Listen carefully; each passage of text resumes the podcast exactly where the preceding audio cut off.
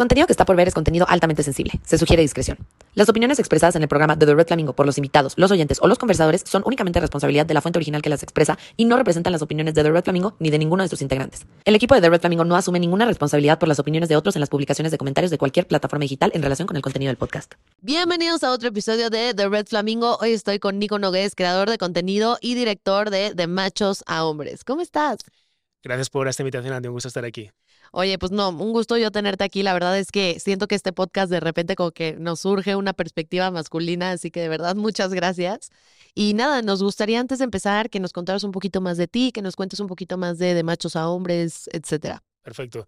Bueno, ya unos cuantos años eh, trabajando en todo el tema de comunicación, cómo usar la comunicación, la creatividad, en mi caso, para transformar prejuicios, estereotipos, etcétera y desde hace siete años con el Instituto de Machos a Hombres, una plataforma que está generando contenidos que usan el diseño, la creatividad y los mensajes justamente para transformar conductas machistas. Trabajamos sobre todo enfocándonos en varones, pero hoy en día, seguramente quienes nos vean nos lo están notando también, con una sociedad tan polarizada, nos interesa mucho también poder trabajar con toda la sociedad para poder establecer conversaciones de las cuales no podemos hablar. En redes sociales parece que todo es una, una opinión, es una verdad absoluta, Parece que el algoritmo, lo comentábamos antes, behind the scenes, está premiando el engagement basado simplemente en mensajes de odio, en quién tiene la razón, en atacar al otro.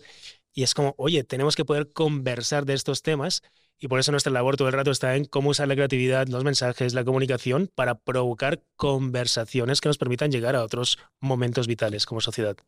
Totalmente, y es que el problema del machismo está pues en todos, ¿no? O sea, no es, no es un tema de hombres, es un tema de que muchas mujeres también todavía tenemos un poco de machismo internalizado o normalizamos ciertas conductas que ya iremos platicando de eso, pero pues la verdad es que es muy necesario y como generar contenidos que pues incitan a un debate sano, ¿no? Y incitan a pensamiento crítico y que la gente se forme un criterio y que no nada más compre como ideas arbitrarias que escuchó en internet y que pues ya no le convencieran.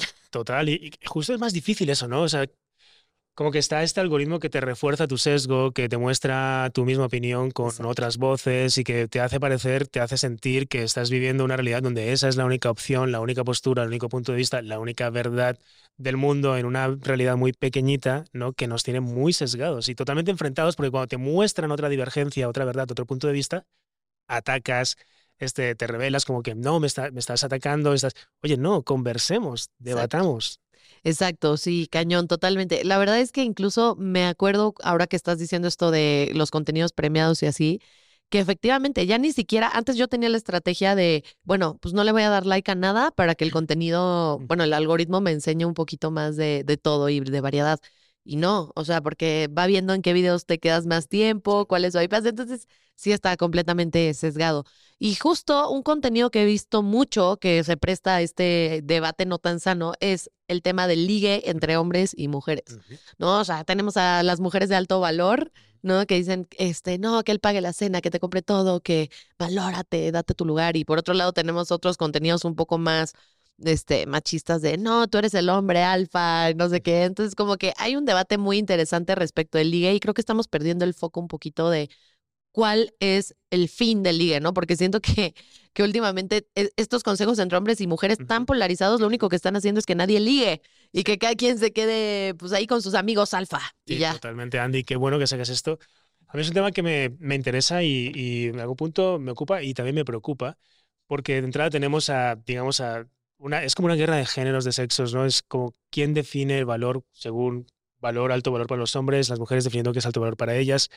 Pero dejémonos de géneros un momento, ¿no? Tomémoslo con perspectiva. ¿Qué es valor, no? Desde, desde mi punto de vista personal, valoras todo aquello a lo que le pones tu atención, ¿no? Si hablamos de una persona, si yo le pongo mi atención en mejorarme, en intentar cuestionar mis prejuicios, en no estar viendo este, o siguiendo consejos y recomendaciones de mil referentes que nos inundan todo el rato, pero que no nos dejan un espacio mental para entender mis emociones, gestionarme, saber cuáles son mis límites, respetar los límites ajenos.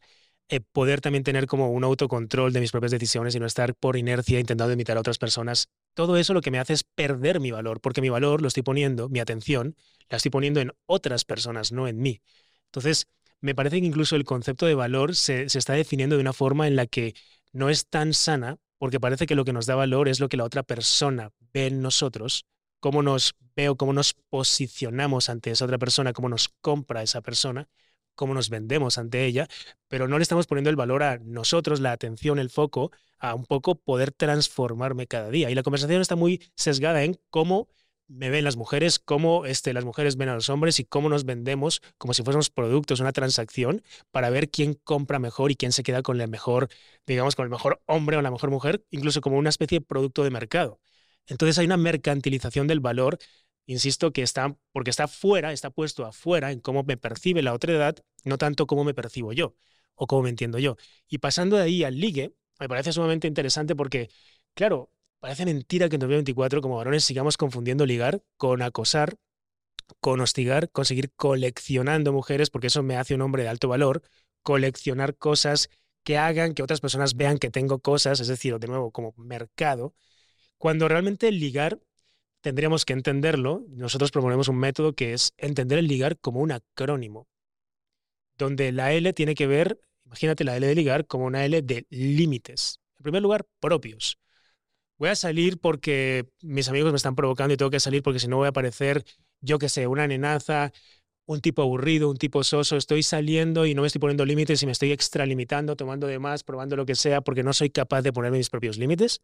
Estoy, por otra parte, respetando los límites ajenos, y eso tiene que ver con el consentimiento 100%, o simplemente insisto, insisto, insisto, porque eso es lo que se supone que hace un hombre. Bien, si no, si no estás generando un interés, no insistas, no le interesas. O sea, L de límites propios y ajenos. La I, para mí, tiene que ver con inteligencia emocional y con, sobre todo, también con interacciones claras. Si estás con una persona y sus interacciones no son claras, no son afirmativas, no son evidentes, no insistas, no le interesas. ¿No? La G, gestión emocional. Oye, no vayamos por la vida intentando suplir nuestras heridas emocionales, nuestros vacíos emocionales no los va a llenar nadie. No los va a llenar nadie. Tenemos que conocernos, tenemos que poder, en primer lugar, aprender a detectar y, en primer lugar, a nombrar las emociones. La única emoción que conocemos, porque es válida entre hombres, es el enojo. Y cualquier otra cosa que nos provoque, siempre vamos a sacar enojo, porque eso es lo, único válido que puedes mostrar según esta sociedad machista como hombre en público. Por lo tanto, nos queda un mundo de gestión emocional por aprender.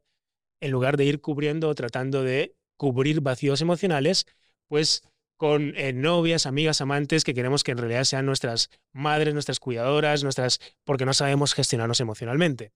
La A básicamente tiene que ver para mí con autoestima, con amor propio. ¿no? ¿Qué tanta confianza tenemos en nosotros mismos? ¿Qué tanto nos conocemos? ¿Qué tanto nos cuidamos? Cuando cuidar y amor propio está muy asociado al género femenino, que es el que cuida, que es el que da amor. Oye, el amor es una fuerza universal, donde cuando me la aplico a mí mismo, a de amor propio y autoestima.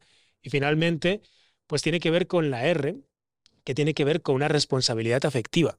¿no? Es decir, a ver, en mis interacciones, en mis límites que estoy poniendo, en mi gestión emocional, soy capaz de poder dejarle claro a la otra persona lo que eh, puedo dar y lo que eh, quiero en una relación.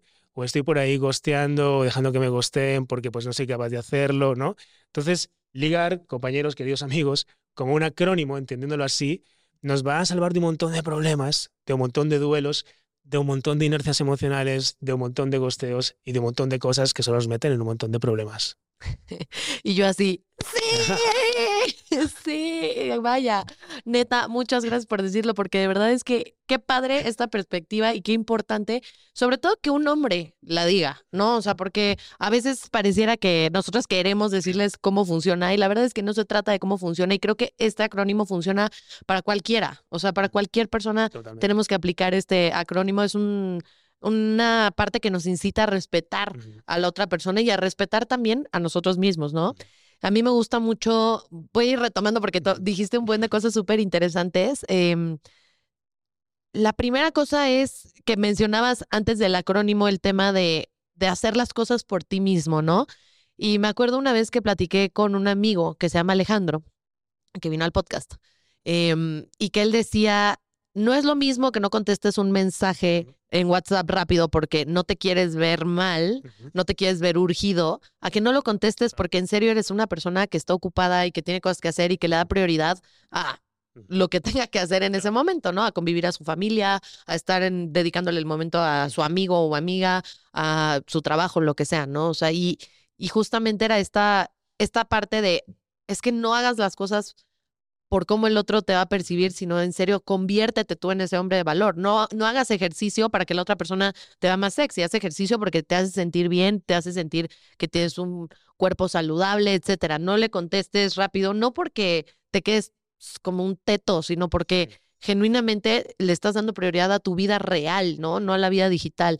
Em, y, y, en fin, una serie de cosas que creo que es súper valioso empezar a levantar la vara de uno mismo, ¿no? Porque a veces somos muy exigentes y ponemos como mil requisitos hacia afuera y no ponemos los requisitos hacia adentro y nada más nos estamos fijando en eh, ser un espejo, en ser una imagen, pero no nos estamos poniendo a nosotros esos límites. Y por otro lado, regresando al acrónimo, la L de los límites, me parece súper importante, ¿no? Porque hemos sido educados a que el ligue es justamente, ah, se está haciendo la difícil. Ah, este, esto es un juego en el que yo tengo que insistir más porque es mi papel de hombre. Y, ah, es que yo pensé que sí le gustaba, ¿no? Esta parte que decía, si no hay acciones claras, si no queda claro, pues no lo hagas, ¿no? O sea, la verdad, a mí me pasó, honestamente, y la verdad es que no lo quería contar, pero sí lo voy a contar porque porque pues, ¿qué no? O sea, no voy a decir nombres ni nada para no hacerlo más grande, pero genuinamente me pasó que estaba una vez en Puerto Escondido y estábamos festejando la despedida de soltero de un amigo. Y de repente yo me fui a dormir al cuarto, eh, un cuarto que, que me prestaron. Eh, y ya que estaba dormida, de repente se metió uno de sus amigos al cuarto y pues me empezó a tocar cuando yo estaba dormida.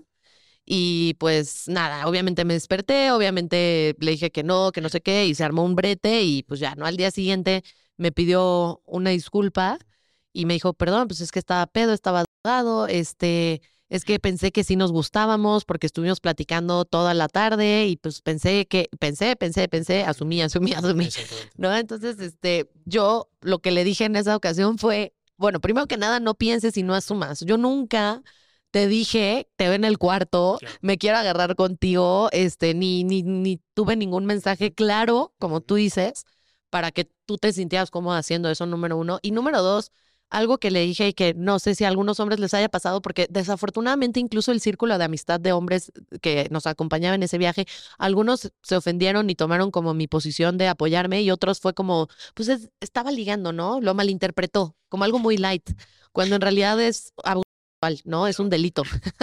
Entonces, yo lo que le dije a este man en esa ocasión fue como, ¿cómo tú como hombre le das el poder a una persona sobre tu vida de esa manera? Porque tú en este momento me acabas de dar la posibilidad de decir abiertamente tu nombre, apellido y que todo el mundo se entere y a ver si te vuelven a contratar de denunciarte penalmente y que tengas un, un, una, un tema penal ahí en tu expediente, si no es que te vas al tambo este, de que genuinamente tengas problemas con tu esposa, porque era un hombre casado, ¿no? Entonces es como genuinamente la L de límites, yo creo que es un tema de, de respeto a mí, de, de, respeto a mis límites como mujer y también de respeto a ti, porque ve, ve el poder que le das a los demás sobre tu vida, ¿sabes? Es que de nuevo volvemos tal cual lo dices, ¿eh?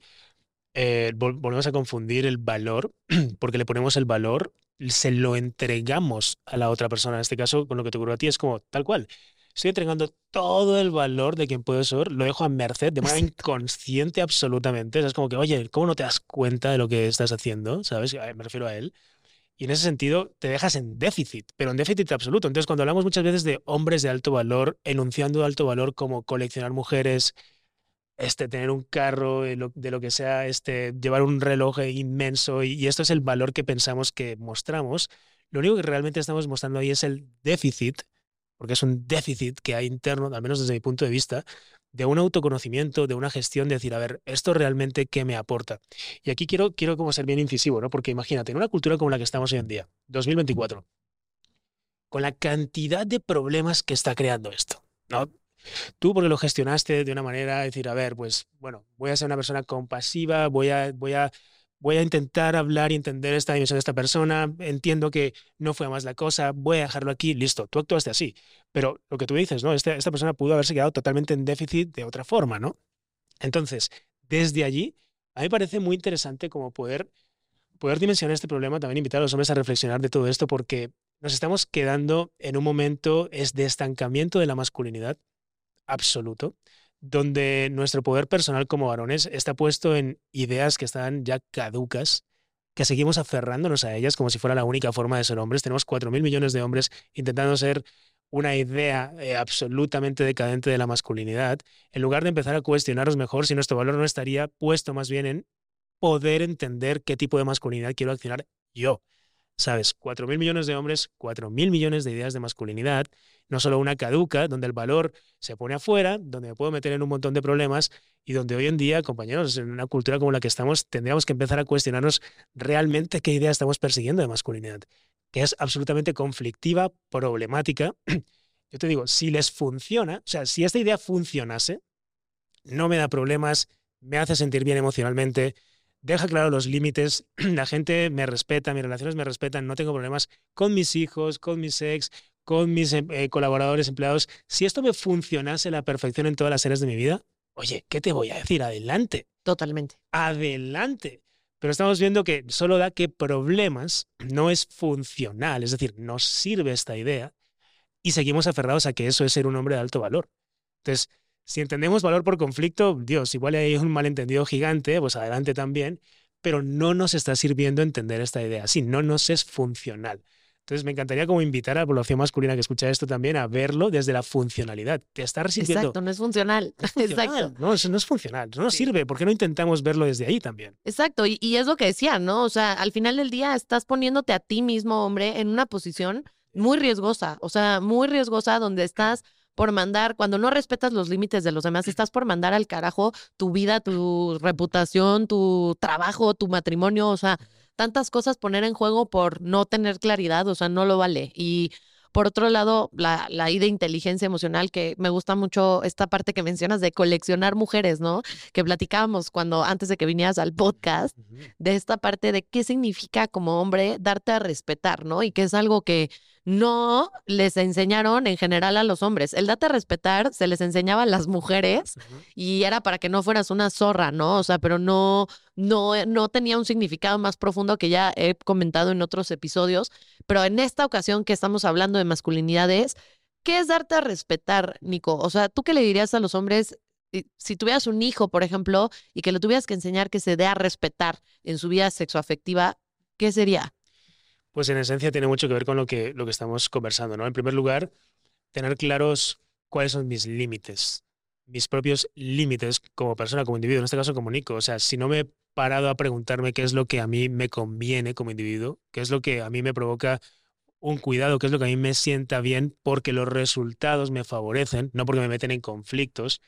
Y es que hay un malentendido, ¿no? Me, encanta beber porque me, me lo paso súper bien, listo ¿Te sienta bien realmente? Sí, sí, me sienta muy bien. Fíjate cómo estoy de, animado. Ok, pero ¿cuál es el resultado de eso? O sea, en tu historia personal, como sujeto histórico, ¿el outcome cuál es? ¿Es conflicto? ¿Es peleas? ¿Es que te agarras a trompadas? ¿Es que discutes? ¿Es que acosas? ¿Es que cuál es el outcome de eso?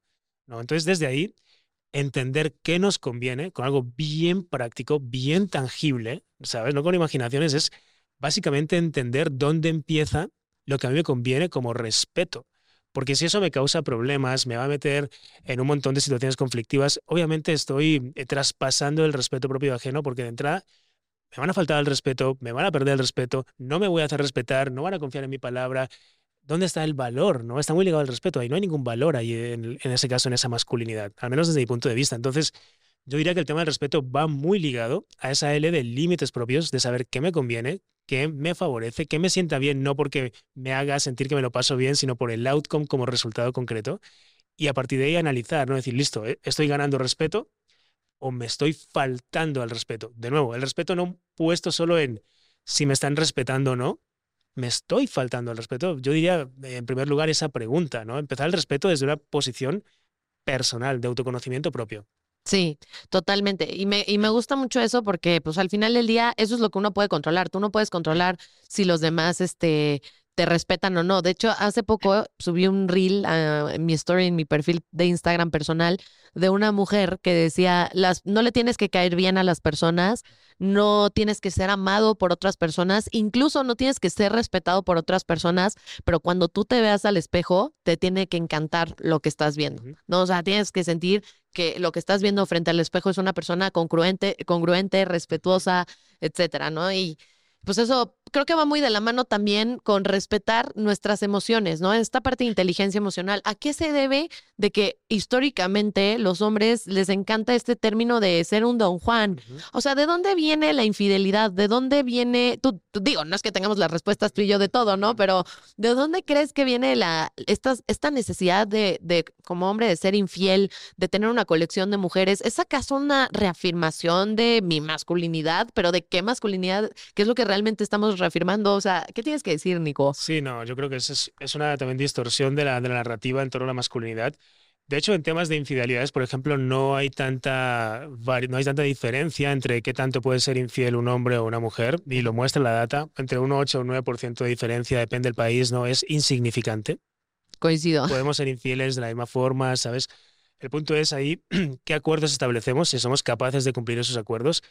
Y de nuevo, del respeto que nos tenemos hacia nosotros mismos. Si tú estás en una relación abierta, poliamorosa, como queramos llamarle, o estás en una relación monógama, o estás en una relación contigo mismo y de repente no quieres estar con nadie, si eres capaz de cumplir ese acuerdo, ahí también se ve mucho el tipo de fidelidad, de nuevo, que tienes hacia ti mismo. Es que para mí el punto de esta conversación todo el rato es llevar estos conceptos no tanto a cómo me ve la otra edad, soy fiel con, con, esta persona, fui fiel, no sé, me ven fiel, seré fiel. La sociedad que entiende por fiel siempre es la otra edad. La sociedad, la persona, la pareja, la ex, la amante, la amiga, lo que sea. Oye, ¿qué tan fiel eres a tus valores, a tus principios, a tus necesidades? ¿Sabes? Y desde ahí traer la conversación, no mirar hacia atrás, no mirar hacia el lado, traerla a ti. Y es donde realmente se pone a prueba el valor de quién eres, ¿no? Cómo te estás cumpliendo eso y no estamos tan preparados para cumplir eso, no nos engañemos. Estamos en, en un momento muy transicional todos los momentos, em, todas las etapas de todo lo que existe, desde un planeta hasta esta mesa, hasta ti, hasta un átomo, pasan por tres grandes fases, ¿no? Es creación, conservación, destrucción. Como sociedades estamos en un proceso de destrucción de un montón de paradigmas, de un montón de ideas que ya no nos sirven, que son obsoletas, y estamos justo en esa fase de destrucción de un montón de ideales, como si soy hombre me tengo que medir en función de mis conquistas sexuales, que ya no nos sirven. Y estamos viendo que eso está derrumbando. Por eso esta crisis, esta polarización, esta crisis de identidad masculina, etc. Entonces, yo creo que desde ahí tenemos que entender que las transiciones, las transformaciones, cuando algo se cae, la destrucción es incómoda, pero es necesaria porque forma parte de estos procesos vitales de todo lo que existe. Nos estamos cayendo aquí, no pasa nada, va a volverse a crearse algo, es, es una ley universal. Permitamos que suceda. No, claro. Destruyamos ya lo que queda que no nos sirve. Yo siempre digo medio broma, medio, medio no, que el Me Too es de las mejores cosas que nos ha pasado como hombres. Y esto levanta muchas ampollas. ¿Qué me dices? Claro que sí, solo puso en evidencia lo bajo que estaba la vara de la masculinidad. Sí. ¿Sabes? Todo lo que sirva a subir esa vara, que es doloroso, que es incómodo. Oye, es que ya uno surgía también, ¿sabes? Empezar a conocernos, tema de límites propios y ajenos, cómo estamos estableciendo nuestras relaciones, urgía, y eso fue un rapapolvo, listo, pero la vara subió. Tenemos que aprender siempre así. Ojalá que no. Claramente, pues no es la mejor forma. ¿Por qué tuvimos que llegar a esos, a extralimitarnos y para que en algún punto, de nuevo, algo nace, algo se conserva, algo se destruye? Claramente si va a caer ese tipo de interacciones, ya se está cayendo, pero tenemos que aprender siempre así. Probablemente no. Claro, y, y la verdad es que siento que esto que dices de que se subió la vara es completamente cierto, ¿no? Antes como entre las conversaciones de mujeres, yo me acuerdo cuando era más puberta, ay, era más, bueno, cuando era puberta, eh, me acuerdo que entre amigas era, es que me respeta, güey, o sea, me encanta este güey porque me respeta, es súper guapo, güey, no manches, o sea, de que neta sabe cuándo y cuándo quiero tener relaciones y cuándo no, o sea, de verdad es una persona que neta atiende mis límites. Y ahora tú tienes esa misma conversación con tu amiga y sería como de pues es lo mínimo que deberías de, de, buscar que una pareja haga, ¿no? Respetarte a ti, tus límites y todo lo demás, ¿no? Entonces sí, efectivamente subió la vara. Y creo que también, este, como mujeres también, ¿no? Porque así como, como nosotras, digamos, tenemos estas nuevas requerimientos o, o estándares, también nosotras, ¿no? O sea, también nosotras hemos aprendido a expresar nuestro consentimiento, porque pues obviamente si bien antes no se entendía que las mujeres, o sea, esta parte de que el consentimiento tenía que ser claro y bla, bla, bla para los hombres, tampoco las mujeres estábamos educadas para dar un consentimiento claro, porque era verte intensa, porque era como apagar la llama de la pasión, el ligue, este, hacer todo más acartonado. Y ahora ya hemos aprendido incluso a erotizar el consentimiento, ¿no? Y a como ver el consentimiento desde un lado un poco más sexy, ¿no? No tan acartonado y como nosotros también aprender a hablar y a decir lo que nos gusta, lo que no nos gusta, que es algo que también hemos aprendido. O sea, este aprendizaje no nada más ha sido de que los hombres identifiquen la claridad de, de los límites del respeto y, y, del consentimiento, sino también ha sido una enseñanza para nosotras de poner esos límites, de exigir ese respeto y de hablar claro qué es lo que nos gusta y lo que no nos gusta. Entonces, pues creo que ha sido bueno para los dos, la verdad. Y por otro lado, te quería preguntar, ¿cuáles son los mitos que tú crees que existe respecto de la sexualidad entre el hombre y la mujer, por ejemplo? Pues uno de los mitos fundacionales de esta idea de masculinidad hegemónica que seguimos persiguiendo del lado de, de la masculinidad de los hombres es que un hombre tenemos que estar dispuestos a tener eh, intimidad, relaciones sexuales 24 horas al día, 7 días de la semana, 365 días del año. O sea, un hombre que se preste tiene ganas siempre. Porque entonces eso está ligado a, vete a saber, es como que si es que es así, tú tienes testosterona, eres un varón, eres un hombre de alto valor y por lo tanto vas a tener una colección de mujeres por probabilidad y ahí está tu valor. Imagínate, tu valor está básicamente en poder tener relaciones sexuales a diestro y siniestro. Es decir, es un valor muy animal. Sí. Listo, somos animales, de acuerdo, pero somos animales racionales, sociales, espirituales, ultra complejos. No, no vamos a poder dimensionar también un espectro de sexualidad mucho más complejo también, no tan primitivo. Claro que sí, somos capaces, ¿no? Entonces, romper con ese mito de, oye, no necesariamente tengo ganas todos los días, a todas horas, todo el año, pues igualmente también puedo tener momentos donde quiero, este, pues no salir, no intimar, pues no tener una relación sexual, no pasa absolutamente nada, guardar mi energía, este, guardar mi estado de ánimo, mi cansancio, lo que cuidarme, lo que sea, no tengo que ir por la vida en algún punto este, extralimitando también mis, no sé, más bien mis carencias, porque no son necesidades, son carencias. Se supone que si cubro eso voy a ser más varón, igual y no. Igual y estás como extralimitando una necesidad que lo único que te, pierde, te hace perder es fortaleza realmente interna, cuidado emocional, cuidado corporal, etcétera. Más en un mundo donde estamos viendo también un montón de, de, de enfermedades que hay que tener como mucha responsabilidad contigo mismo, con otras personas, etcétera. Hay mu muchas implicaciones ahí, ¿no? Entonces, por aparte de los hombres, claramente esa, es decir, seguir pensando que nuestra hombría está en nuestras conquistas sexuales y que siempre tenemos que estar disponibles porque eso es lo que nos hace un hombre de alto valor. Sí, es, brutal. Por parte de las, de las mujeres, digamos que hay estaba este otro mito, ¿no? Que en esencia, pues eh, ustedes tienen que eh, en algún punto hacerse insistir, porque si te lo dicen una sola vez, pues como que no, le, no, estamos tan interesados en, en, ustedes. Entonces hay que insistir y dentro de esta cultura machista se retroalimenta eh, la insistencia con el acoso, con el, con el no consentimiento, con un montón de temas, o todos estos temas de que este, no puedes, por ejemplo, como mujer, todavía tal vez hablar de tus experiencias sexuales con tu nueva pareja o de lo que te gusta o no libremente, porque eso pone en duda, eh, digamos, tu, voy a decir así, tu pureza o tu dignidad como mujer o tu valor realmente de estar compartiéndote con no sé cuántas personas. Es como, oye, entonces, ¿dónde está el espectro? Estamos diciendo que como, como género humano, como especie humana, somos animales, sí, pero somos animales racionales, este, emocionales, espirituales, ultra complejos, con unas necesidades no solo reproductivas, sino también ultra complejas a nivel sexual, ¿por qué no medimos la vara desde allí? Si yo puedo tener un montón de encuentros sexuales, ¿por qué no los puedes tener tú? Porque se supone que si yo converso sobre mis encuentros sexuales soy un campeón y tú eres una zorra. ¿Por qué? ¿Dónde está la vara de todo eso, no?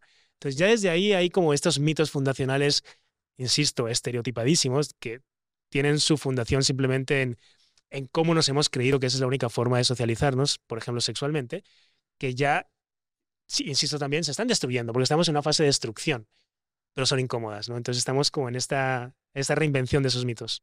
Sí, y esos mitos, claro que los he escuchado, los he vivido, y otros mitos que también me ha tocado escuchar y, y, o vivir es, por ejemplo, las mujeres siempre se enamoran cuando tienen sexo y los hombres no. Claro. Ah, ¿No? como si los hombres no tuvieran como esta parte emocional Claro, también, ¿no? O sea, y digo, claro que hay estudios, porque sí los hay, que prueban que cuando hay relaciones sexuales eh, se liberan distintas hormonas en el cuerpo de una persona con pene y en el cuerpo de una persona con vulva.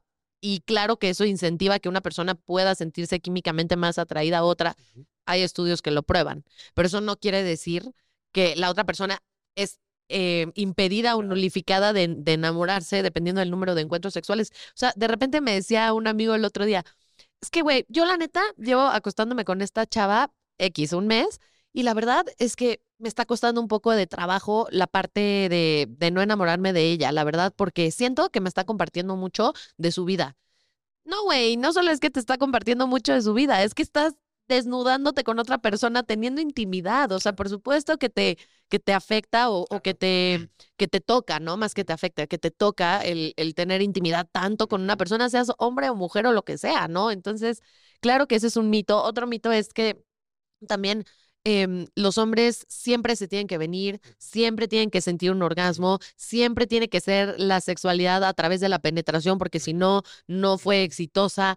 Eh, no pueden tener los hombres estimulación anal porque entonces son gays. Es como de, de verdad, todos estos mitos no tienen nada que ver con lo que significa ser hombre verdaderamente, ¿no? Y con lo que significa una masculinidad porque esto tiene más que ver con la biología y el placer del cuerpo humano y no tanto con, con esta parte de, ay, qué gay si dejas que te estimulen analmente, o ay, no manches que no te veniste, no manches que no tuviste un orgasmo, no manches que no hubo penetración, o sea, pues entonces se, se echaron un fajecito de secundaria. Sí. ¿Por qué? ¿No? O sea, las relaciones sexuales pueden ser placenteras de formas distintas también, ¿no? Por supuesto, y, y ahí, claro, ya entramos a hablar de preferencias, que es- estamos intentando vivir en conceptos que tienen que estar súper homologados, es decir, si eres hombre te tiene que gustar esto, y eso es lo permisible, porque si no se pone en duda tu masculinidad. Y fíjate qué interesante, a mí me parece que cuando algo se pone en duda de una manera tan simple, solo demuestra la fragilidad de esa idea. Nos encanta hablar de masculinidad en términos de valentía, fortaleza, hombría, pero cuando nos salimos de esos parámetros de lo que se supone que te hace un hombre, esa idea se cae, es tan frágil que se rompe.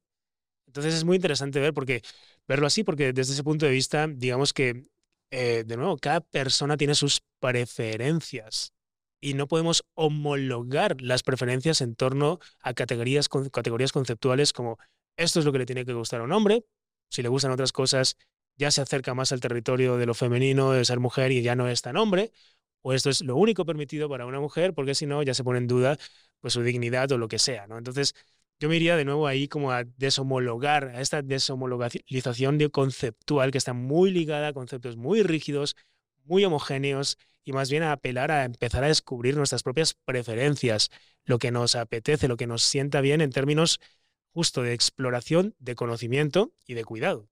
Exacto, sí, es, es que es como estas ganas incluso de ser curioso, ¿no? Y de, y de no limitar tu vida a lo que leíste en un libro o te dijeron.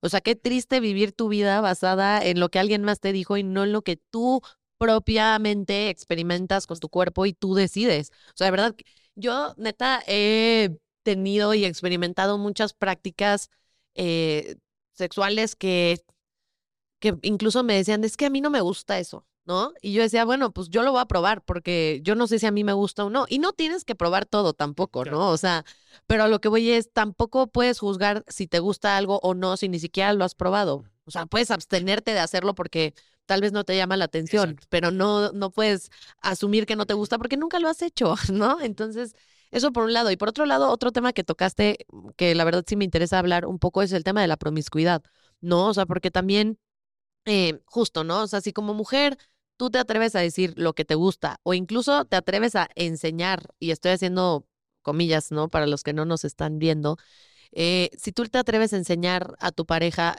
algo nuevo, es como, ¡Ah!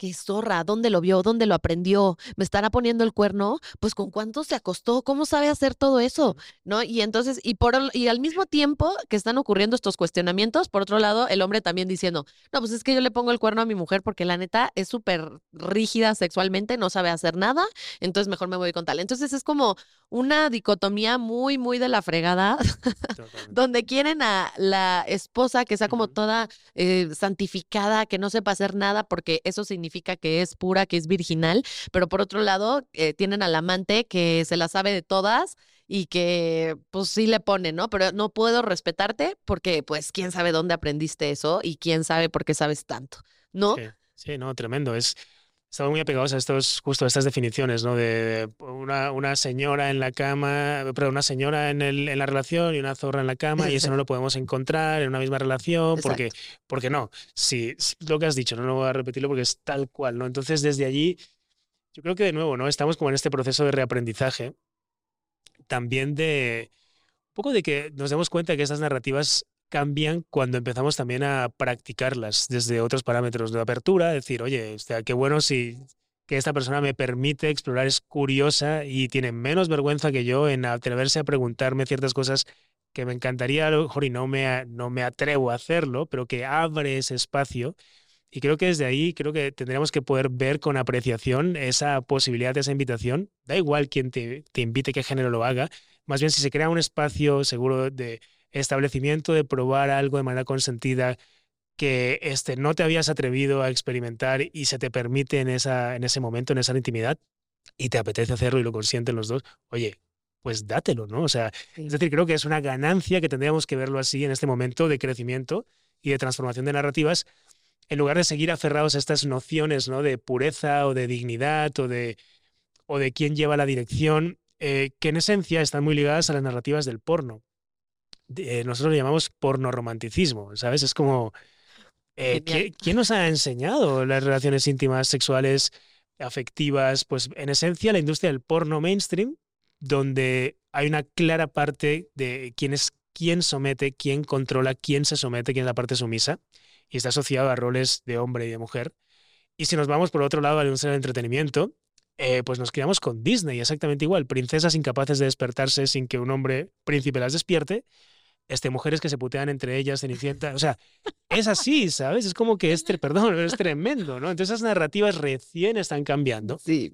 Recién están cambiando, pero nos hemos educado así. Hombres controlando, dirigiendo, tenemos que saber siempre dirigir, este, tenemos que ser capaces de eh, tener la última palabra, es controlar, dominar. Ustedes pobrecitas, este, sumisas, este, discretas, esperando ¿sabes? Y así nos va, ¿no? Entonces este porno romanticismo ha hecho mucho daño y creo que tendríamos que empezar a transformar esa narrativa desde la exploración de otras narrativas que pasan por otro tipo de prácticas también. Sí, y es que también siento que a veces los hombres no pueden cambiar sus prácticas sexuales porque no las platican. O sea, yo tengo amigos hombres que cuando les cuento lo que platico a veces con mis amigas, me dicen, ¡Ah! ¿cómo? ¿Se cuentan todo eso? Y yo, sí, yo sé cómo tal persona se viene y nunca ha tenido sexo con esa persona.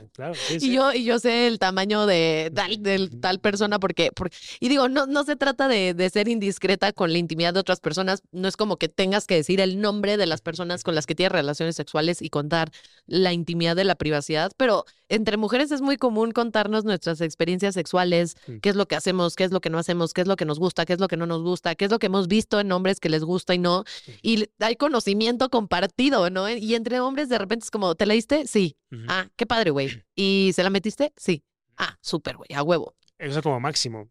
Como máximo llegamos ahí, o sea, a esa conversación. y el nivel es muy bajo. y también hay una competitividad de nuevo implícita, territorial, de no, no vas a explicar de más porque entonces estás abriendo la posibilidad de que esta persona que es mi amigo supuestamente o lo que sea sepa más de estas personas con las que yo estoy teniendo relaciones y tenga más información que pueda también al hacerle competir. O sea que de ahí viene. Es muy, es muy, es muy primitivo, es muy territorial, es como, oye, de verdad, estamos viéndonos como, como primero, no nos atrevemos a hablar de esos temas, simplemente en términos de conquista, ahí sí, lo que quieras, con cuántas te has ligado, con cuántas te has acostado, pero es un tema, de nuevo, territorial, de conquista, de conteo, numérico. ¿no? Ya no, no profundizamos más porque no va a ser que debe información extra, que eso vaya a jugarme en mi contra y eh, me haga más pequeño mi territorio. ¿Sabes? Este, Qué interesante. Jamás se me hubiera ocurrido que iba por ahí. Jamás. Siempre lo justifican con uno, un caballero no tiene memoria. ¡Ay, sí!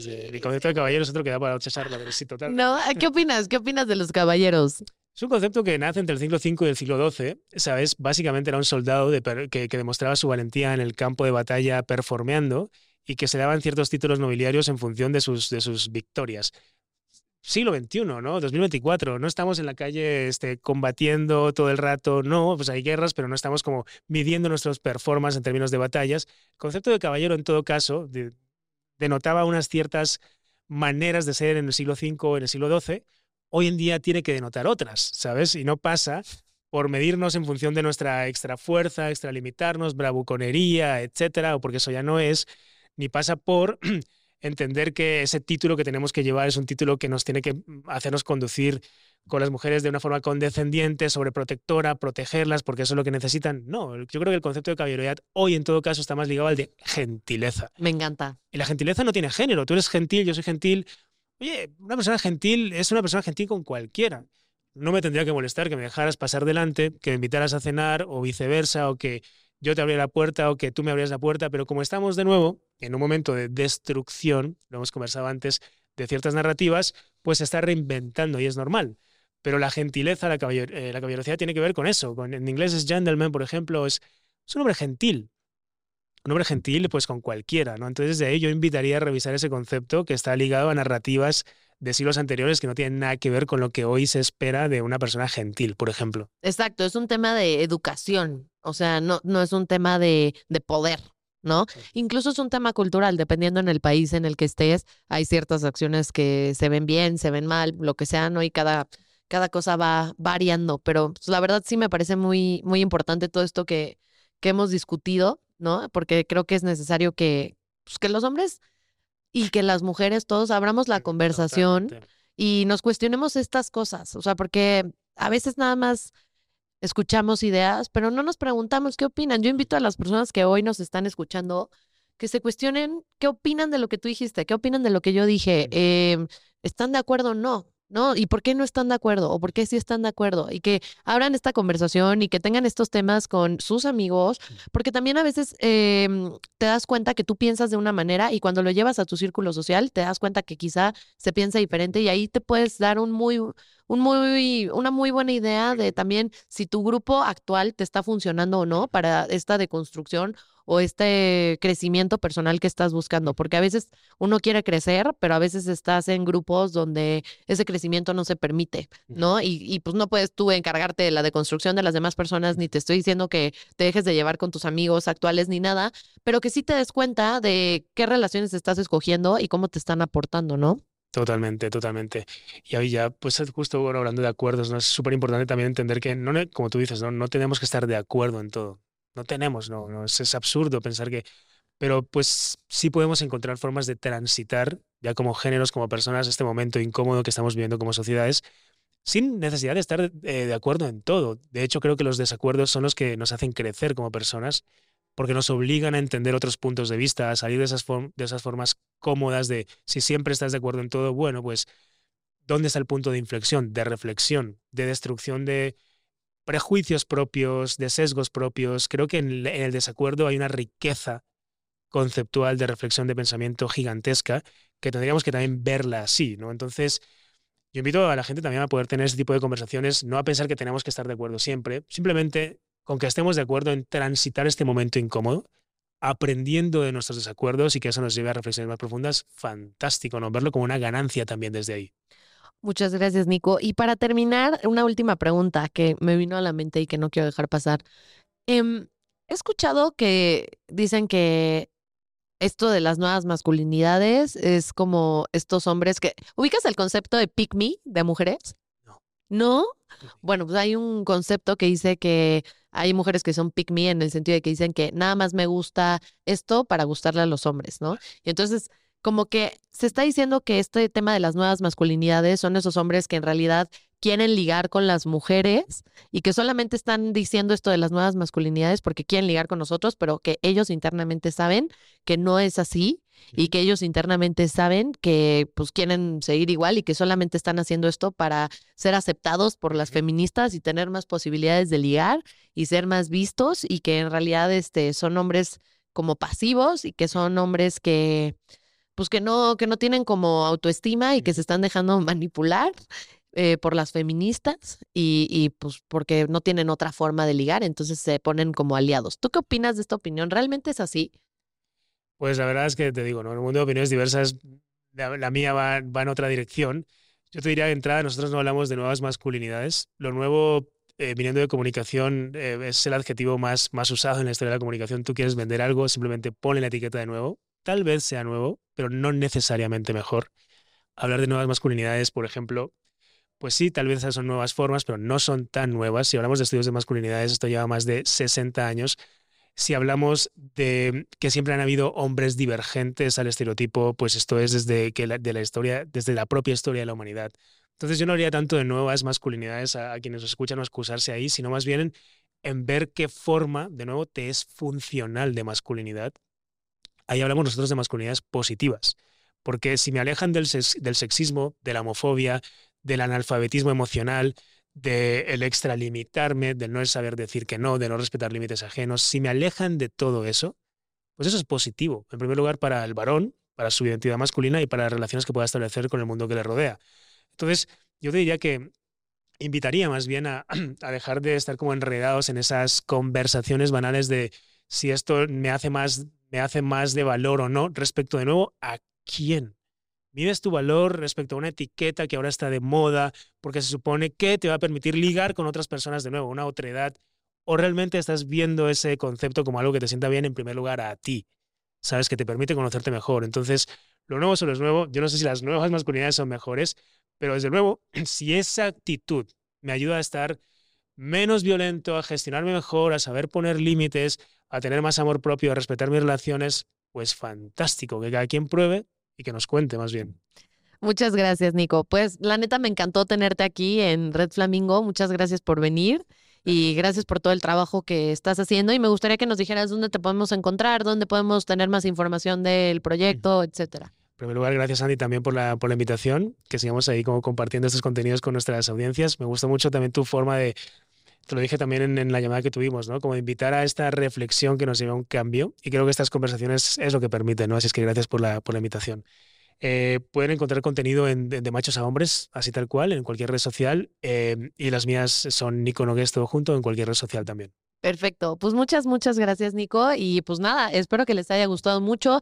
No olviden compartir el contenido, suscribirse, visitar la página de Nico porque hay muchísima más información. La verdad es que en este episodio nos centramos en ciertos temas que ya habíamos delimitado, pero en su página de Instagram pueden encontrar muchísimos recursos más. Entonces, pues nada, vayan y chequenlo y los veo para el siguiente episodio de The Red Flamingo. Chao, chao.